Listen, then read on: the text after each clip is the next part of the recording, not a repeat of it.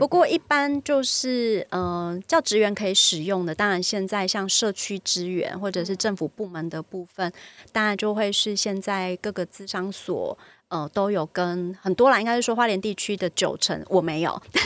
九成的资商所都有跟那个呃，就是县府卫呃卫生局合作那个年轻族群方案，嗯、所以三十岁以下的教职员可以可以申请这个免费的服务方案，然后如果体验的还不错，可以自己考虑就是继续转成自费的资商。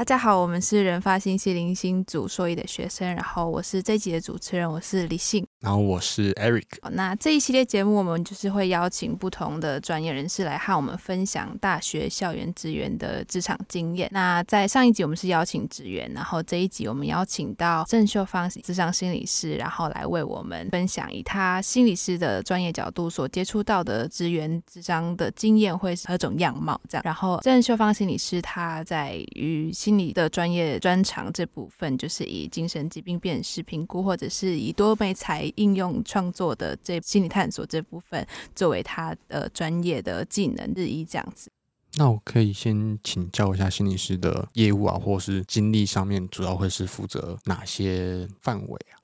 嗯、呃，我现在是做行动咨商心理师。好，那我之前在呃一个国立大学担任专任心理师，大概十二年。好，然后呃，所以就是大专院校的工作，之前我是比较熟悉的。那我现在也有持续在贵校这做兼任心理师。好，那服务的对象主要还是学生。好，对，那我现在主要的工作就会是，呃，接一些社福机构的呃合作方案，比如说像是花莲的心理卫生中心，然后或者是呃社会局、家福，好，或者是儿家协会，好，然后还有接一些其他像是国教署的教师支持辅导中心的计划，所以我服务蛮多的是老师。好然后也有接一些就是县府员工，然后他们呃自己就是找自费的咨商所。我自己有一个咨商所在呃花莲的福建街，叫陈瑜心理咨商所。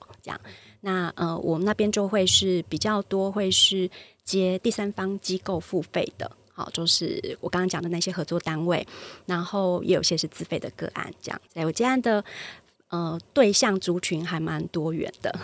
专业领域的部分就是做一般的心理咨商，好，所以就是一般性的呃人际啦、家庭啦、工作职场，好，或者是如果我接呃承接一些县府的，或者是某一些像儿家协会那边的方案的话，就会是做一些像是呃有考虑离婚，好，或者是呃像社会局的话，它是有一些呃家暴或性侵议题的，好，这的受害者。好，所以我比较是在做这类型的，呃，就是心理，来说心理智商的一些相关的服务，这样子。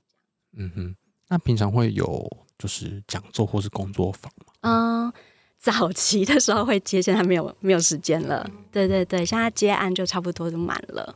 那我有在呃国中啦带那个高关怀学生的手手作，就是算是我的额外的斜杠的相关的，对对都没才 对。那主要是透过手作的过程，教他们一些放松、舒舒压，或者是呃让自己比较平静的一些方式。对，呃，那主要就是学校挑选跟转介出来的学生这样。那我想要问，就是那个新卫中心，就是专否校园资源，他们如果今天想要寻求这样的资源的话，他们为什么就是到最后会是被分类在人事的那个管道？就是他们就是对于从就是协助他们这一部分的那个需求的话，他们。是会从人事那边再帮他们分分发可能他们需要的那些管道吗？还是说他们就是以人事他们所订定出来的那个方案去协助他们这样子而已？嗯、我我想每一个机构不太一样哈，就是说现在越来越多的企业有心理。咨咨商这方面的一些需求跟资源的提供。嗯、那我想早期大家应该都不陌生，就是学校会有学校的辅导室，嗯、所以学生往辅导室或者是像大专院校叫资商中心这样子的单位跑。那现在我想我们的呃资商的服务也做得越来越好了，所以学生也越来越多的会愿意使用这样的资源。但是像是已经出社会的，像是教职员或者是一般企业里的员工，呃，大概现在开始有一一些企业会越来越重视，所以他们有的呢会邀请一些心理师到呃企业或者是机构里面去做一些心理卫教的讲座推广的部分。然后像花莲地区的话，像之前会搭着一些像是零二零六地震后。之后的一些相关的服务，那或者是说，呃，就是我们说有些大型的灾害过后，然后有一些相关的单位，他们就会开始比较积极的会去重视，因为第一线的服务人员，比如说像之前的警消人员，或者是呃一些救难的一些人员，他们的一些心理急救的服务。那后来就会变成说是机构越来越觉得这个是重要的，所以像呃有一些这样的单位，他们就会开始跟民间的单位或机构，或者是像呃心卫中心做一些合作，请他们推呃有点像是推派或者是引荐心理师或相关的呃助人工作者进去做一些。呃，不管是卫教，或者是提供一些呃比较像是单次心理健康的咨询，做一些评估，然后心理师呃可以提供一些简单的卫教，哦这样子的一些方式。那呃开始之后，我想这几年越来越多是大概有些机构他们会编列一些经费，提供可能也许五到八次，好，有的机构可能会更多，但我。印象中比较多，大概是五到八次，好，相关的一个呃次数上面的费用，可以让员工去使用。那有的机构会是让员工自己去找他们合意的心理师，那有的机构会是跟资商所合作，就是签约。好，那所以就是。呃，不同的机构有不同的做法。好，那我知道，就是像是一般大专院校的话，通常嗯、呃、都会是由学校的人事室，好，他们会统筹相关的经费跟资源，然后有的会是呃委托咨商中心，好，学校的咨商中心。代为寻找，因为咨商中心可能比较有人脉好，所以他们会帮忙，就是引荐一些呃，可能愿意或者是说呃，不管是到学校使用直接使用学校的空间，然后就做一个咨商服务的安排，也或者是说，哎，有的就是直接是到呃，可能到呃咨商所呃，就是心理师所属的一些他们自己的咨商所那边去做进行这样子。对，就是提供一个建议这样子，对，或者是说一些比较像是资源提供啦，哈，或者是简单的一些调试的方法，好，那呃，就是说他可能呃，如如果没有办法，就是很持续稳定的呃固定的会谈，哈，我们可能就是都我们就会叫做单次咨询啦，哈，比较是快速的给一些救急的建议这样子。那我有一个个人自己的好奇心，就是为什么智商中心会变成？也不说变成，就就是为什么是专否学生，而不是连整个校园的所有单位人士都一起喊挂？是因为工作量的关系吗？还是说就是有其他原因？这个我觉得，当然学校 会有学校的一些呃经费编列后，还有一些呃就是呃各方面的一些考量。那如果就专业上面，因为学校的考量我没有办法说哈，对。那但是如果说就呃在专业上面来说的话，呃因为学校毕竟有很多的教职员工哈，那这些呃。也主要的服务对象就是学生，好，所以如果是学校的学生资商中心，本来就会比较大量，就是照顾学生的心理健康。那有一些时候会有一些专业上面的考量跟疑虑，就比如说，呃，就是呃教职员工他们在职场上面遇到就是自己呃跟同仁之间的关系，好，那。就咨商中心来说，就是这些教职员也是自己的同事，好，所以我们想说，这有些时候会有一些呃，我们说的双重关系，哈，就是担心会有一些工作上面的往来，哈，或者是复杂，然后也或者是说，哎，大家都是同事关系，那同事关系有些时候，当然，呃，要呃，要要说没有交集或没有关系，也可能没有关系，哈，但是有一些处事，或者是说有一些科系的往来，好，那就可能就会比较复杂。好，比如说，我就最直接讲，就是各系的系助理，好，那行政或者是在学校，他们要面对老师、学生，然后所以其实那个呃，就是人际上面的压力其实蛮大的。那他如果他这是他职场上的压力是跟学校的同仁有关，然后再到咨商中心，那咨商中心又会跟这些系助理有一些在。嗯、呃，合作学生这件事情，或者是跟老师有一些密集的互动，其实还蛮破坏关系的。好，就是呃，就大家就会可以想象说，这是蛮复杂的一个状况。对，所以呃，一般来说就会比较单纯的呃，就是就是否学生，而且学生的需求量已经很大了。那除非学校真的够有钱，愿意聘一个人是专门在做教职员的，好，不然其实呃，我们就很困难的完全在专业上面的可以做这样子的分割。嗯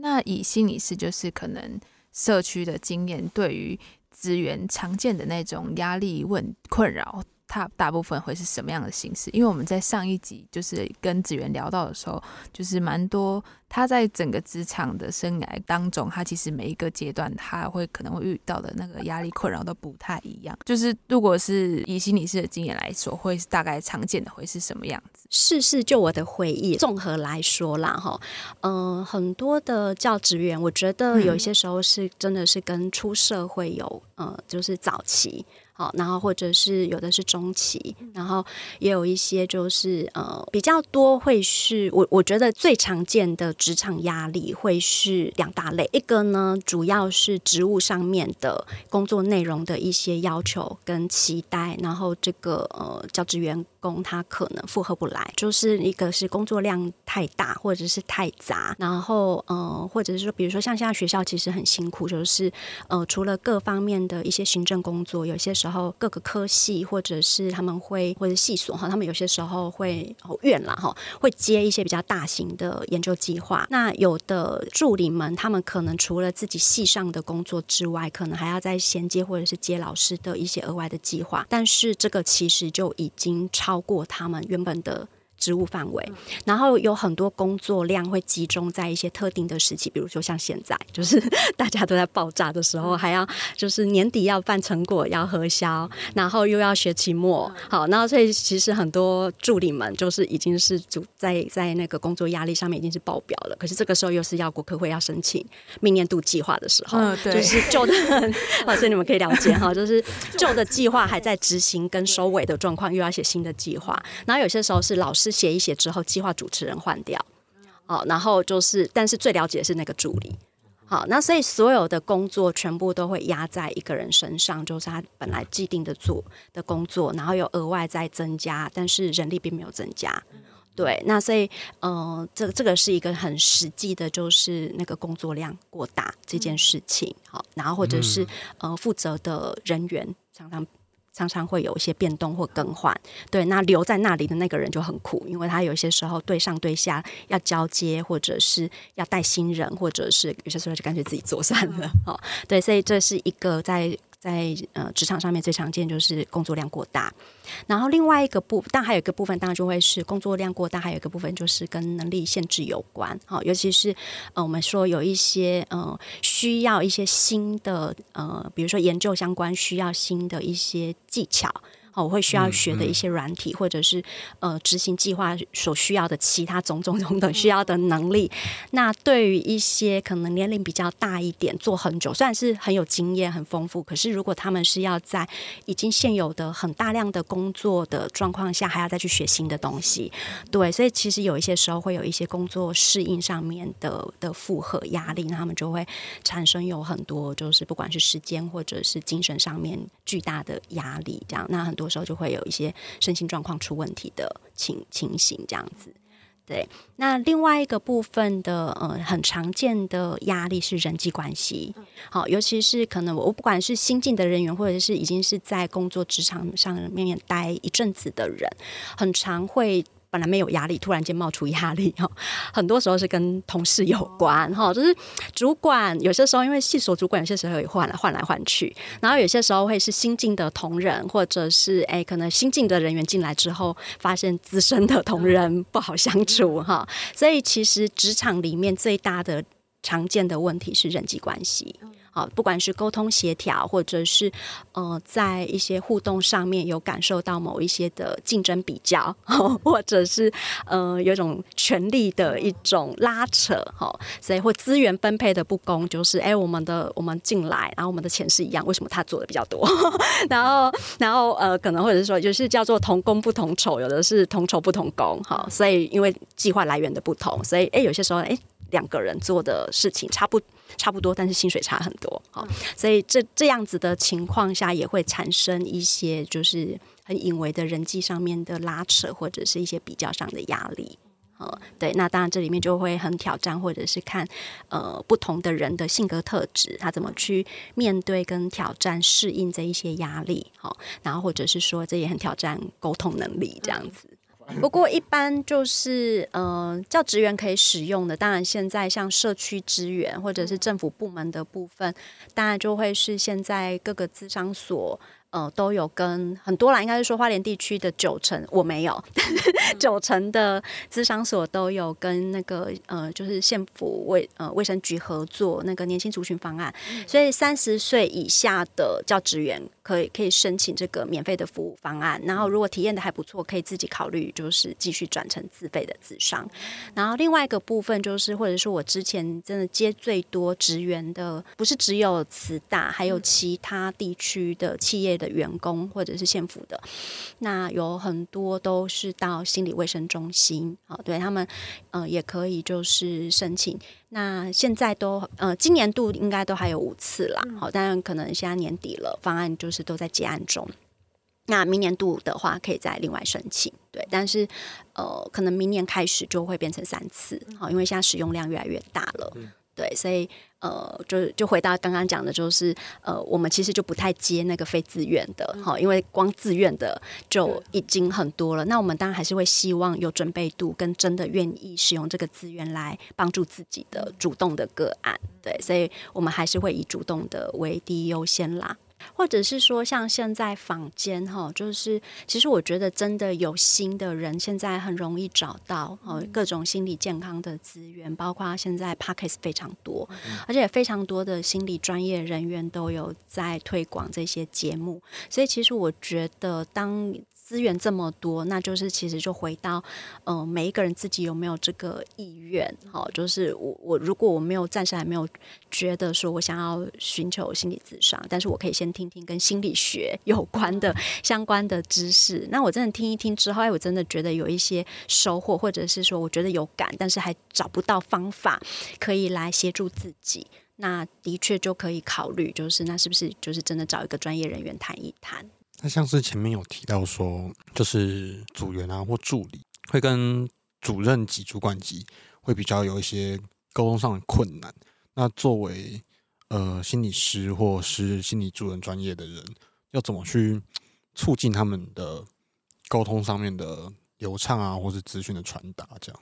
嗯、我的方式是，当然有些时候会看时间啦，哈，就是说，呃，因为有些时候我会回到，就是因为，呃，主任或者是主管的，因为今天来谈的对象不是主任或主管，哈，那所以我会从就是今天来谈的这位，呃，可能教职员工，然后我会先，呃，花一些时间陪他去探索，或者是去了解他自己的一个沟通模式，跟他自己本来的性格特质。好，因为有些时候是某一些时候不不见得是主管真的很难搞哦，而是这个教职员他面对一个位阶比较高的人，他很容易放大，或者是呃看到某一些就是上对下的，或者是呃就是他们有一些权威议题的这样类型的人，他们也很容易。呃，过度敏感，或者是放大主管的要求，或者是一些呃对待，或者是呃，可能就是有一些时候会扭曲的那个 呃，就是呃主管的态度哈，或者是嘿对，所以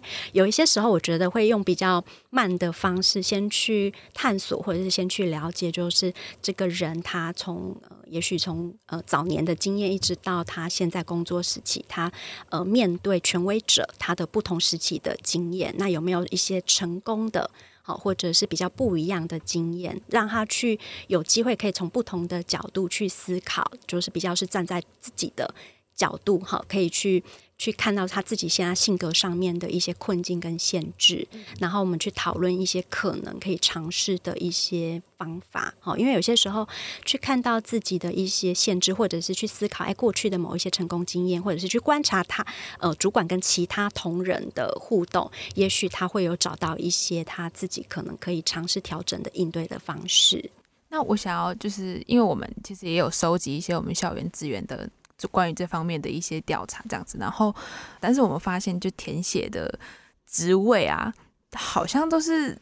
几乎没有收到那种主管阶级的，所以就是如果以心理师的角度来看的话，那种职就是你当初可能在就结案的时候，会不会就是收到那种职位，大部分都是就是有没有那种主管阶级的，就是两者之间的比例大概会是就是会有会有差距吗？还是说？我我自己在，因为当然我都是接受，就是呃，就是单位分分派来的嘛，哈，对，所以嗯，严格说起来，我说我在接职员这个部分的，呃，比例当然是稍微的还是比较多一点哈。那的确很多人他们刚好真的都会是性格特质上面会比较害怕冲突，然后比较多会有一些像是我刚刚讲的权威议题这类型的职员在。呃，面对职场的人际压力，包括面对比较资深的同事哈，可能有些时候他们也比较容易感受到挫折，会比较容易感受到压力的。对，所以我会觉得，嗯、呃。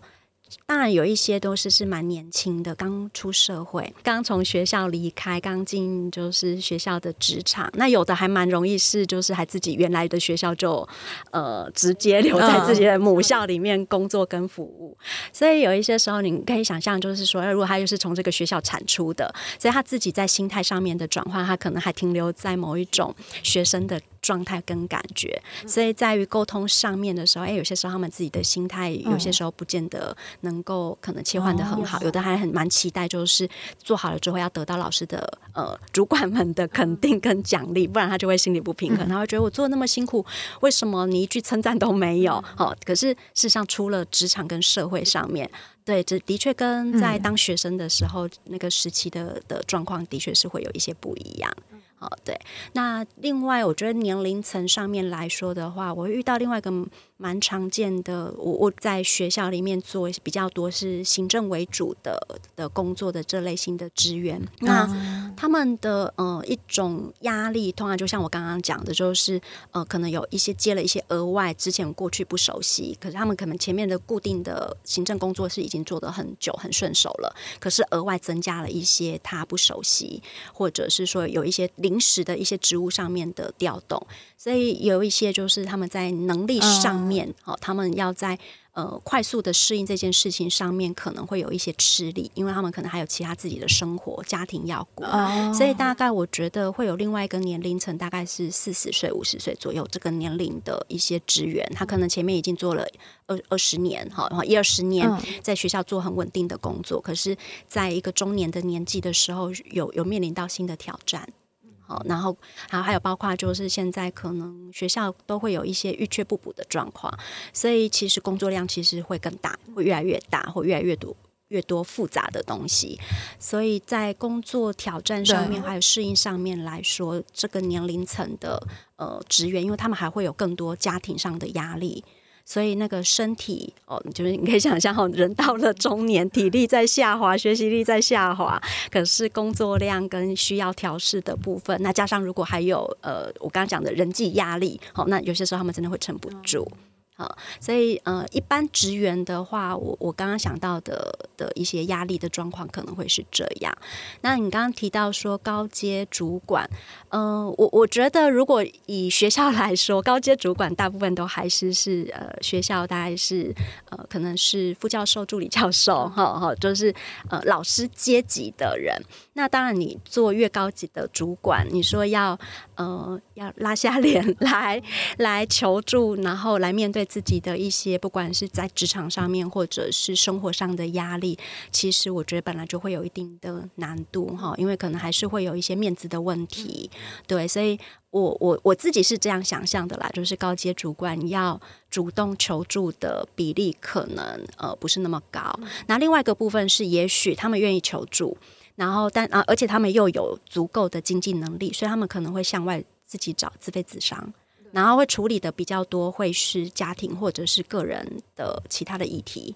对，好，这是我我我自己的个人的经验。嗯、好，那还有就是以我们现在这个年纪，就是可能刚出社会的这个阶段，会有那种现象，就是这个年纪刚出社会的这种菜鸟，就是会有开始寻求心理智商这方面的需求变大的那种状况吗？嗯、呃，我觉得应该是说，不同年龄层在寻求心理健康这条路上面，可以是不同的阶段有不同的需求。那我觉得现在应该是说，嗯、呃，心理咨商在呃，比如说你看，像心理师法已经。通过二十几年了，哈，然后所以其实，在资商辅导哈，在社区的部分，在学校的部分，我都觉得越做越细致，然后呃，很多学生其实。可能从很小就熟悉辅导资源，而且其实是愿意尝试跟信任的，所以我会觉得现在的年轻年轻族群是越来越普遍的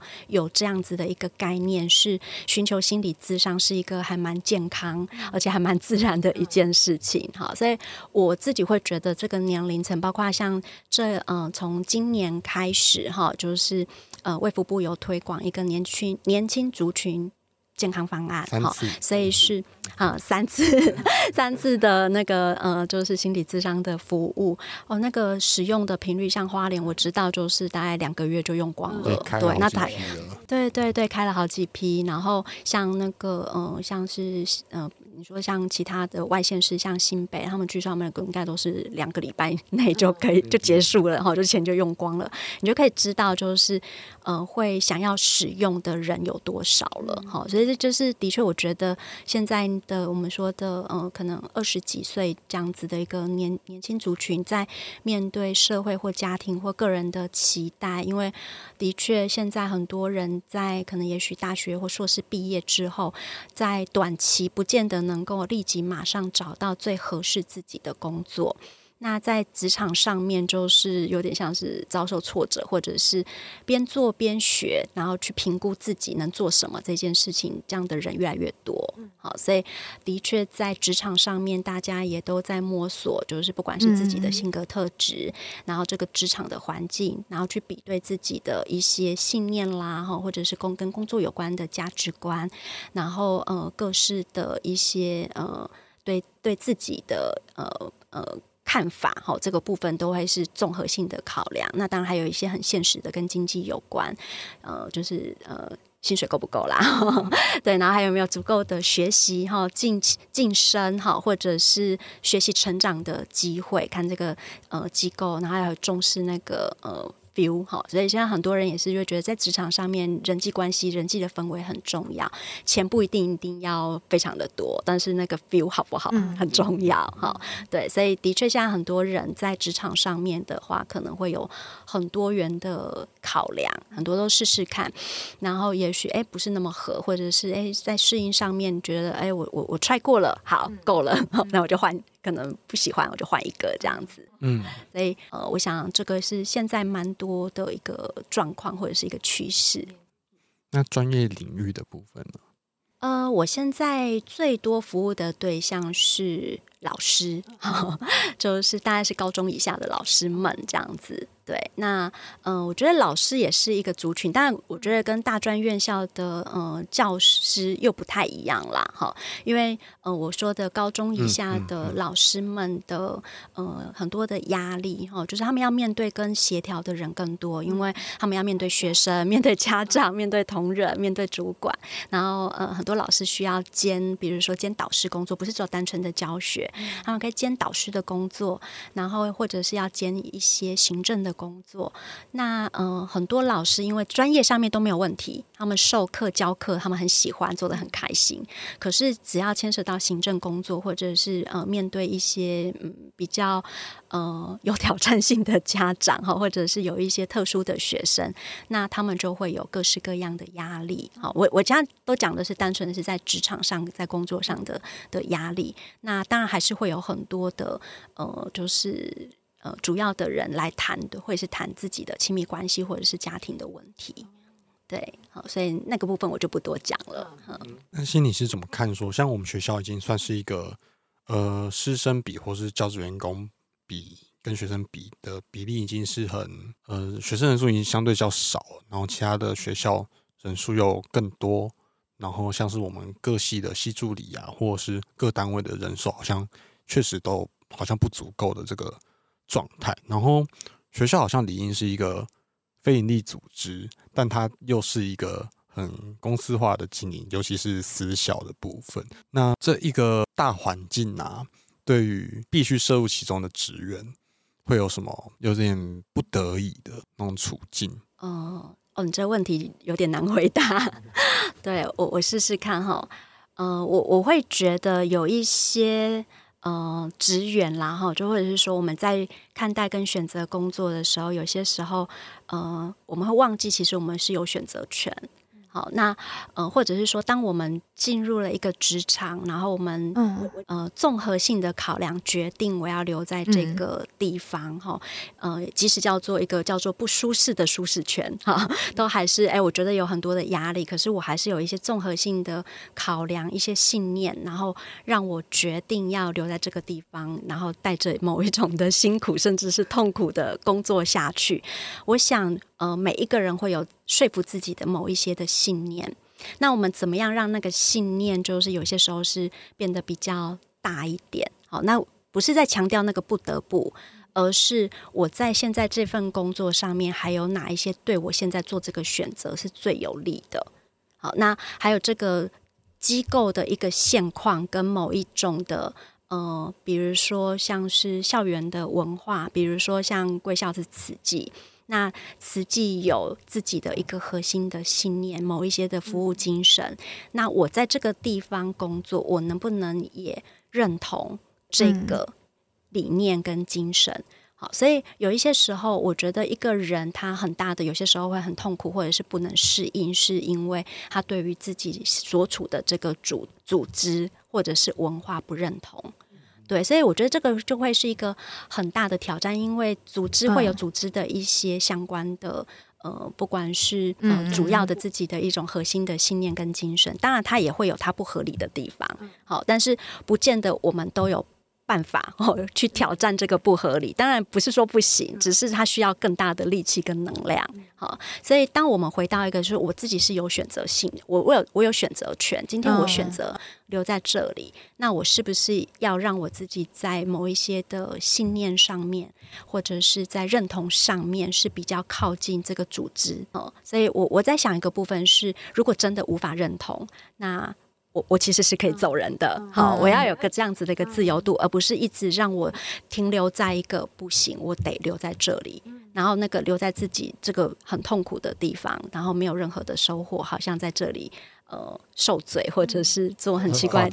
对，画地自限，你可以这样说。对，我刚刚的一个想法是，有些时候我们就会去呃去思考，去看待。好，这这样子的一个状况，有些时候是我们把我们自己的某一些的思维捆绑住，好，然后跟这个机构的期待或这个机构的一个核心的精神，其实是非常的相反。好，那如果我们一直去看到有种种的不合理跟限制，那我们就会很痛苦。那如果我们可以去部分的认同，哎，这个组织里面的某一些的信念，也许我们会好过一点，或者是我们在看在自己的这些职位，包括我觉得，嗯、呃，有一些主管的交办事项不是那么的合理，那我怎么去赋予这个不合理的工作上面某程度的某一种的意义跟价值感？不然我做我很讨厌的事情，没有人会做的开心或者是有成就感。那我怎么在我现在的环境里面去创造这一些成就感跟控制感？我觉得还蛮重要的。不过我们这个企划的主轴本来是就只讨论职员啦，但我也很好奇说，关于就是教授的部分，就是因为职员跟教授的工作内容好像差了很多。对，然后各自有各自的考核，这个部分所带给两者的压力是截然不同的。那个形式又是怎么样，我就不太确定了。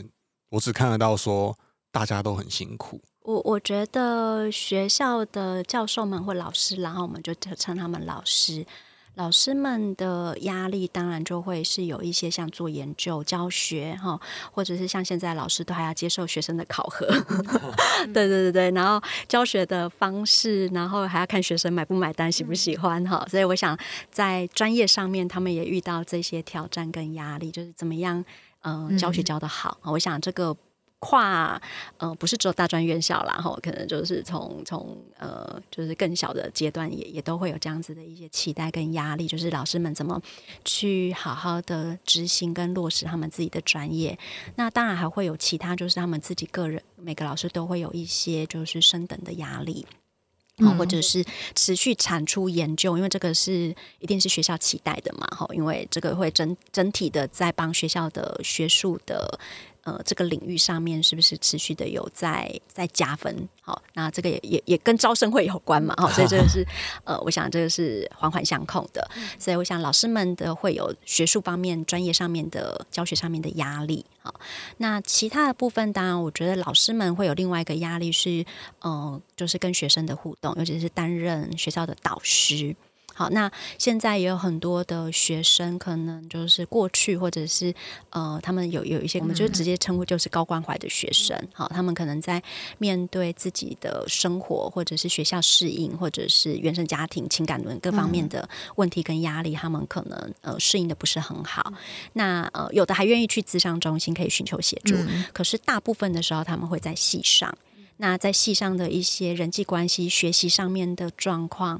然后其实是都会很仰赖老师们对导，尤其是导师们的协助理解，然后甚至也帮这些学生在思考跟规划他们的呃修课的情况，然后呃就是能不能顺利毕业，还有未来甚至是帮他们思考，哎，未来呃实习啦哈，或者是未来出社会各方面的一些规划跟安排，所以老师们其实也会有很大的一。个呃压力是怎么去满足或者是照顾？因为他们不可能就是每一个学生都照顾都兼顾得好。可是光有几个比较不稳定的学生，有一些时候老师们就其实已经很有压力的。那也有些老有一些学生没有。界限有什么状况有有问题就扒在老师身上，那有的老师也会有很大的情绪或压力，就是有一些特殊的学生会会造成他的呃，就是时间上面或者是在呃生活上面的一些压力跟困扰。啊，尤其是如果也是有一些自伤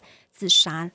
情况的这些高风险的学生，那老师们的压力其实也都非常非常的大，嗯、所以这是我现在先想到，就是、嗯、呃，除了他们个人私生活之外，在学校会有的压力啦。好、嗯，那系助理或者是说，像是我，我觉得系助理的话，当然就会有很多就是行政工作上面、协调上面的压力嘛。那当然也会有一些就是在协调跟处理，因为你看一个系助理，可能他面对整个系所有的老师们那个。排课协调，嗯、然后要准备会议，然后要满足不同的老师们跟主管们的需求，要去协调，然后还要知道学生的大概的状况。他们也是像八爪鱼一样，好，所以我想这个是在职务上面工作量或者是工作复杂度的。的压力这样子，那当然也会有一些，就是你说研发哈，或者是教学，或者是像是其他各处室收发总务处，然后他们要维护学校的一些硬体，然后招标什么的。那那这些职务、这些工作内容，我们当然不是很熟悉哈，但我想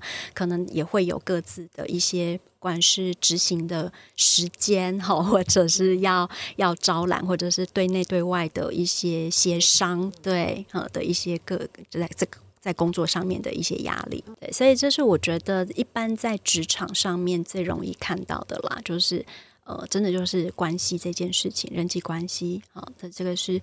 呃，目前我觉得最最常听到哦，会会在职场上面觉得辛苦的，因为很多人都会觉得说，嗯、呃，工作内容、工作量真的不是问题。但是在那个工作的氛围里面，那个是最重要的。哦，就是如果我的团队气氛好，然后大家是很彼此能够鼓励、支持、互相协助的，那工作量再大，我都撑得过去。啊，但是如果工作量很大，然后我的人际关系又不太好，甚至我觉得有一种被针对，或者是被很容易被放大来检视我哪里做不好的，那那真的是待不下去。好，嗯哼，嗯，我刚刚也就是刚好想问说，就是除了就是要怎么做一些像是卫教，或者是自己去察觉自己的风险性，因为每个人对自己的幸福感啊，或者是对于自己感到不舒适。状况的程度都不同，然后怎么去评估自己的程度到哪里？然后那个程度又该以什么方式的？可能智商，可能身心科，可能什么方式？要怎么去评估自己的风险？嗯，我想这个部分就会回到就是大家对自己的状况的认识。好，就是尤其是有些时候是比较来的。好，如果我跟呃，比如说我我我最近好，然后跟嗯哼哼哼呃几个月前啊，我自己很明显的觉得我自己的状况变差，尤其是像是食欲、睡眠，然后可能就是精神状况。好，然后维持注意力这件事情，哈，在这个这几个指标，或者是说我的情绪，好好不好这件事情，我想大家都可以些微的有一些的注意跟观察。哈，如果我的睡眠变差了，然后精神白天的精神变得不是很好，然后情绪容易起伏。容易感到难过，或者是情绪起伏很大，或者是别人开始反映说：“哎，你最近脾气很不好，或者你最近没有耐心。”哈，有些时候是周围的人会给他一些回馈跟反应，说：“哎，你最近的状况不是很 OK。”然后也或者是说：“哎，以前我在注意力上面是很可以很集中的，然后我记忆力我自己还蛮自豪的。可是最近我觉得我的思虑有点乱，然后也或者是说：哎，我可能开始就是有些时候会有一种心不在焉。”好，或者是说，哎，我再回忆一下刚刚主管交办的事情，我发现我好像记不太起来了。好，所以有一些这些我们说的呃生活上面或工作上面的一些反应的指标，其实就还蛮容易的，在反映我们的状况是不是还在线，或者是已经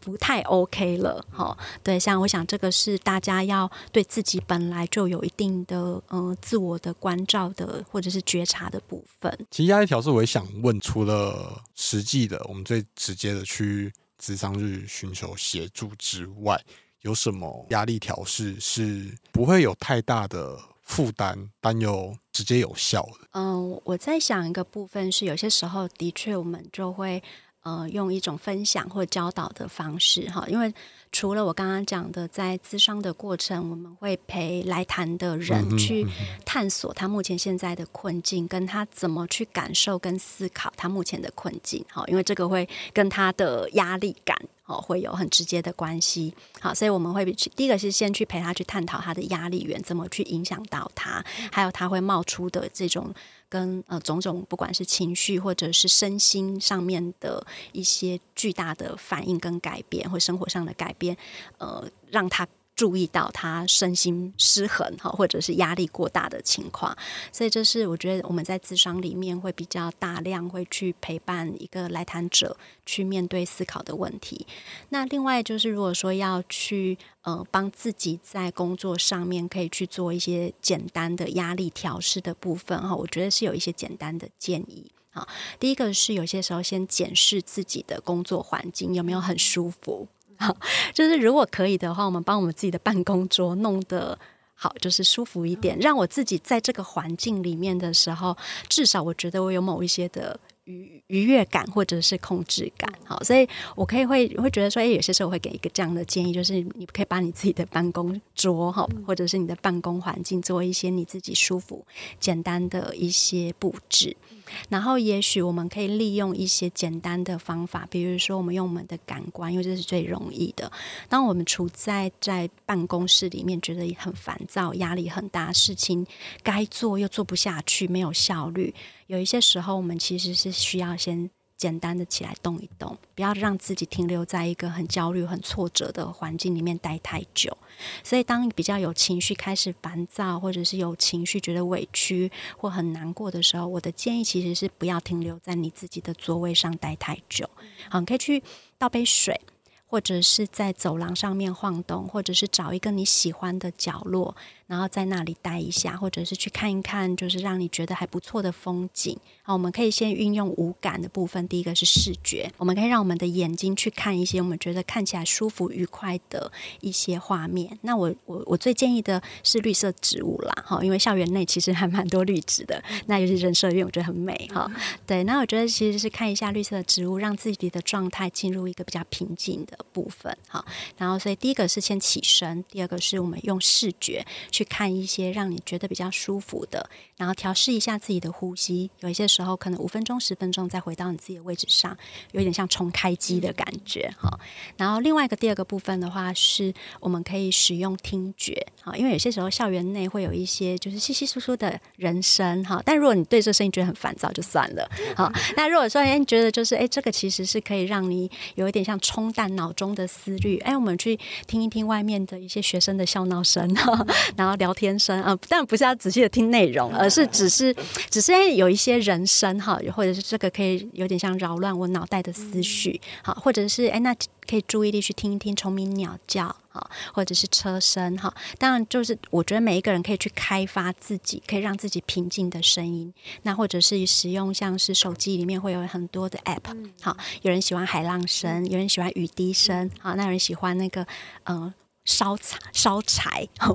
对，就是那个火，然后烧柴啪啪啪啪那个声音，哎，其实那些声音有些时候还蛮疗愈的哈，所以就是挑一些可以让你就是呃有点像是。呃，沉静下来哈，或者是挑你自己喜欢的轻音乐，短暂的让自己的呃思绪是没有那么的强烈跟那么的呃纷扰哈。那就是利用听觉的部分。那当然，像是我们还有其他的感官，比如说像是嗅觉。好，那就是我们可能可以帮自己弄一些简单的香氛，好像现在有各式乳液，对，或者是说，哎，有一些精油的部分，哈，可以闻一下，就是觉得让自己蛮愉悦的味道，好。那当然，另外一个呃，可以吃点好吃的，就是吃点点。我想很多人会压力大的时候会吃很多哈，但是当我们吃太多，那不鼓励哈。但是吃点好吃的，好，然后让自己有就有点幸福感哈。这个我想也是一个转移注意力，或者是短暂的让自己进入一种比较愉悦或满足的一个短暂的放松的时刻。好，然后再回来面对自己的呃现有的一些挑战。好，然后不要期待跟要求自己要在这个位置上面坐很久，即使工作很大。好，我觉得学生也是。好，念书很多时候，我觉得我们不要强迫自己在这个椅子上面坐超过三十分钟，哈，那那个效率其实不会好，好，所以有些时候，哎，我们坐一阵子了，工作一个段落，或者是当你觉得已经是遇到瓶颈了，其实有些时候我们就是起来动一下。好，因为动一下就是其实运运用的就是跟神经有关的，我们去调整跟打破这种一直往下掉的循环。嗯，好，所以起身这件事情，这是我非常强调的。对，那还有另外就是我们的其他五感的部分，嘛可以用触觉，好，揉捏抓 一些比较像现在有很多疗愈小物，好，那个捏什么？对对对对，但每个人的触感不一样，像我自己喜欢毛茸茸的东西，对，所以我会喜欢抓那个握，就是触感比较好，比较毛。比较顺的哈，这些疗愈小物可以也是让自己在呃，尤其是像手掌哈，我们的我们在讲掌控感这件事情还蛮有趣的，就是我们的手掌如果是摊开，然后它被包覆或者是被支撑住的时候，它其实会带来某一种的心理上的稳定。好，所以但不是我们要自己左手抓右手，然后捏紧，然后捏到痛或抠手抠到 嗯就流血之类的哈，这是超，但是这个是超焦虑的状状况。所以有些时候，哎，如果我们发现我们自己在那边手抓。手，那可能其实也在反映我们处在一个高度焦虑的情况，就提醒自己，就是手这时候我们可以稍微的打开，然后去抓握一个呃触感比较好的好东西。嗯、那有些时候会可以让自己的状状况慢慢的平静下来。好，我想这是一个呃比较是在呃工作场域里面，然后在面临到一个。呃，情绪起伏比较大，压力不管是生气、难过、挫折，或者是呃焦虑的一些情况，可以用的一种转移注意力或缓和的方式。嗯，那当然，如果这样子的状况持续很久，甚至是有一些人出现了一些身心反应包括可能睡眠上的困扰，哈、嗯，每天晚上都因为工作或者是职场上的压力，然后有一些入睡困难、噩梦或者是早醒，然后天天都觉得很疲累。那这样的状况，其实当我的建议是还是找信任的人聊一聊，那或者是说，那真的就是考虑一下，嗯、呃，相关的心理专业的工的部分。好，那也或者是如果呃睡眠的部分真的很严重，嗯、那也许也是可以考虑身心科，好去去就诊一下，让自己至少睡眠的部分稳定下来。那在工作上面也比较有体力，可以再去完成那个部分的负荷，这样子。嗯，接下来就是嗯，我自己好奇啊，就是我我们目前都是谈比较呃受到困难的部分，对，那身心状况也有所谓的正向心理学嘛，对，那。我们要怎么让自己在职场里面的感觉越来越好？正向心理学，老实说，我真的不太熟。嗯，但是的确，我觉得有些时候我们，嗯、在于就是我我们其实不是那么习惯，或或者说我们的，呃，华人的一种成长的过程当中，有些时候我们。呃，没有那么的熟悉或习惯，就是自我肯定，或者是呃自我鼓励。尤其是如果我就像我们刚刚讲的嘛，哈，从学生跨到出社会这件事情，我们可能还蛮依赖，就是呃很直接的回馈，或者是看成绩单这件事。嗯、可是你出了职场之外，呃，有的会有考绩啦，哈，考绩好像是某种的成绩单，但是主管不一定会告诉你的考这个考绩是怎么来的，甚至有的考绩是用轮的。好，就是单位里面有一定的比例，像公家单位都会是这样。好、嗯，就是那个一定要有多少的比例是考绩是乙等，甚至是啊丙等是应该是更差，就是有犯错的，或者是出席出席有些状况跟问题的。对，所以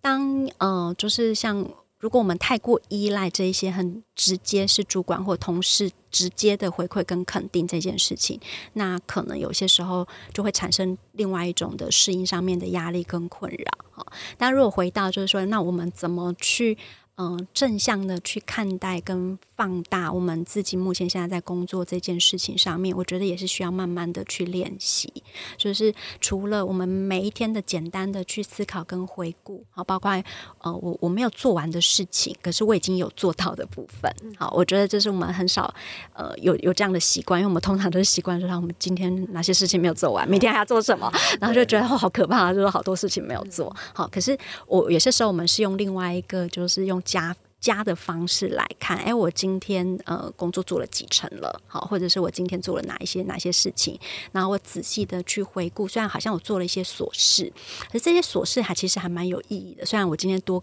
多跟学生聊了一下，然后呢，可能呃呃就是。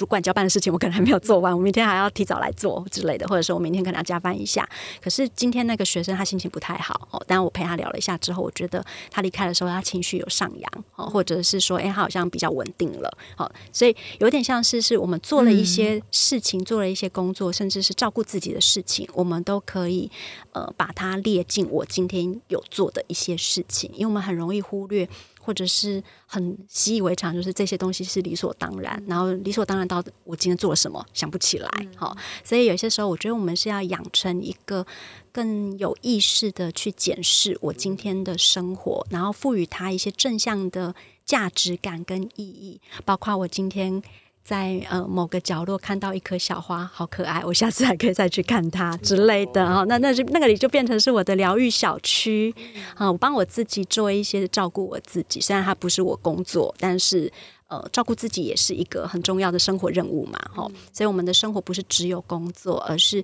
我们怎么样也让我们下班之后的生活也维持某一定的品质，这件事情也很重要。所以有一些自己的休闲娱乐，或者是自我疗愈、照顾自己，或者是经营其他生活以外的人际关系，其实有些时候也蛮重要的。呃，或者是说在路上，就是可能你要去交办行政啊，或是你要去下班要开车回家的路上遇到。一些认识的同事啊，或者是说朋友，是偶尔聊个天，然后不要那么封闭，有一个好的人际互动，也是一个很满足的感觉。我我觉得有些时候我们主动的对别人示出一个善意，哎，有些时候我们也大部分都可以得到别人也是很友善的回应。对，有一些时候，哎，这只是很单纯的，就是我们今天跟擦肩而过的任何人，即使是不管是认识或不认识的，我们跟他点个头，或者是尝试用一种比较有精神或元元气的方式说“嗨，你好”，或者是早，通常对方也都会，嗯，就是被提起劲来。来，对，会互相感染，那个气氛是会互相感染的。对，我觉得这个方法还蛮好的。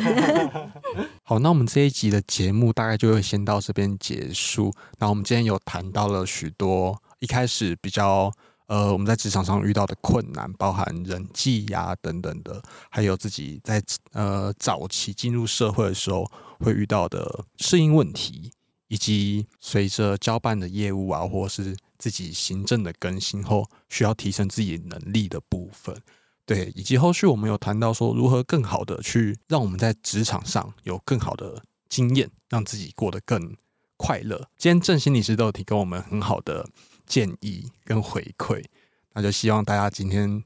这一集是非常有收获的。那谢谢大家。